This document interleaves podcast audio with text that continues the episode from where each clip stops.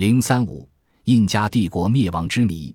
印加帝国文化发祥地在地底喀喀湖畔，虽然在高达四千公尺的高原中，但具有丰富的水量，有着先进的水利系统，阳光充足，农产丰盛，国家富饶。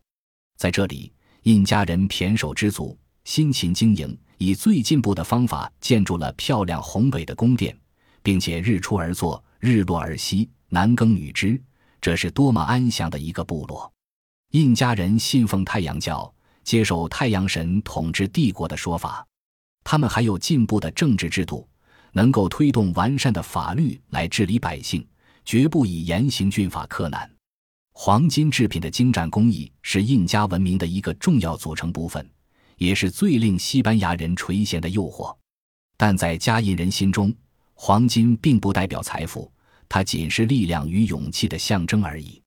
图中这枚金牌是一件酋长的陪葬品。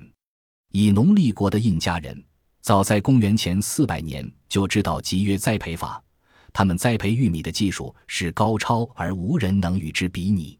此外，印加人在纺织品的生产技术上更有伟大的突破，各色各样的织法以及各种形态的精致图案，都具巧夺天工的技巧。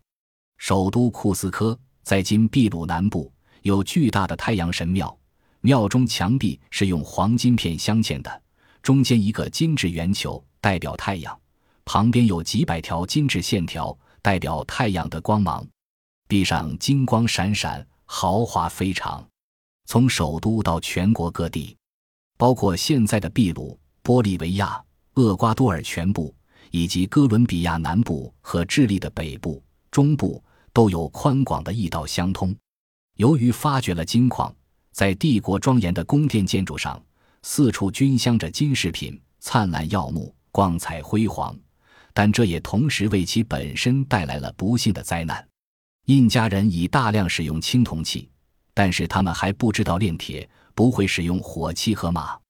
印加人没有文字记录，人们普遍使用的记录符号是结绳文字，即用不同颜色、不同距离。不同大小的绳结来记事计数，在印加帝国到了多拿卡巴克王统治时，造成了印加无以伦比的盛世。多拿卡巴克王死后，把印加帝国分为两部分，传于瓦斯卡尔和阿达瓦尔巴两个儿子统治。于是，在一五三二年，兄弟反目，互不相让和战争种下了自取灭亡的祸因。他们在太平洋上乘坐浮水的大房子，指出快如闪电、声如雷霆的火团。渐渐靠近了，正如预言所说：猫眼、尖鼻、红发、白皙的皮肤、蓄着胡须的天使回来了。印第安人甚至没有抵抗，便现出一座空城逃逸了。其实他们错了，这一批被误认为神之的人是西班牙征服者皮萨罗和他率领的舰队，由三只帆船和一百八十名士兵组成，还带着两门大炮和五十匹战马。皮萨罗指指印加国的心脏地区，皮萨罗深知必须擒获印加帝王的皇帝，方可虏获更多的金银财宝。于是皮萨罗和同来的西班牙籍神父商量后，邀请阿达瓦尔巴，印加皇帝前来卡萨马尔卡镇接受天使的蒙召。阿达瓦尔巴带着两千名壮士，手无寸铁的诚心接受召见，谁知竟然遭受监禁的命运。皮萨罗囚禁了皇帝。便将所有珍宝集中，并冷酷地杀死国王，以除后患。贪得无厌的皮萨罗在杀死国王后，率兵前往印加首都库斯科，企图搜寻更多的宝藏。然而，令人惊讶的是，在库斯科城中，无论是宫殿、神庙，都空无一物，连称为“太阳”的尼姑庵中百位美女亦不知去向。整个库斯科城成了一个死的世界。究竟印加帝国的人们以及财富？何以霎时之间消失得无影无踪，至今仍令历史学家们费思难解。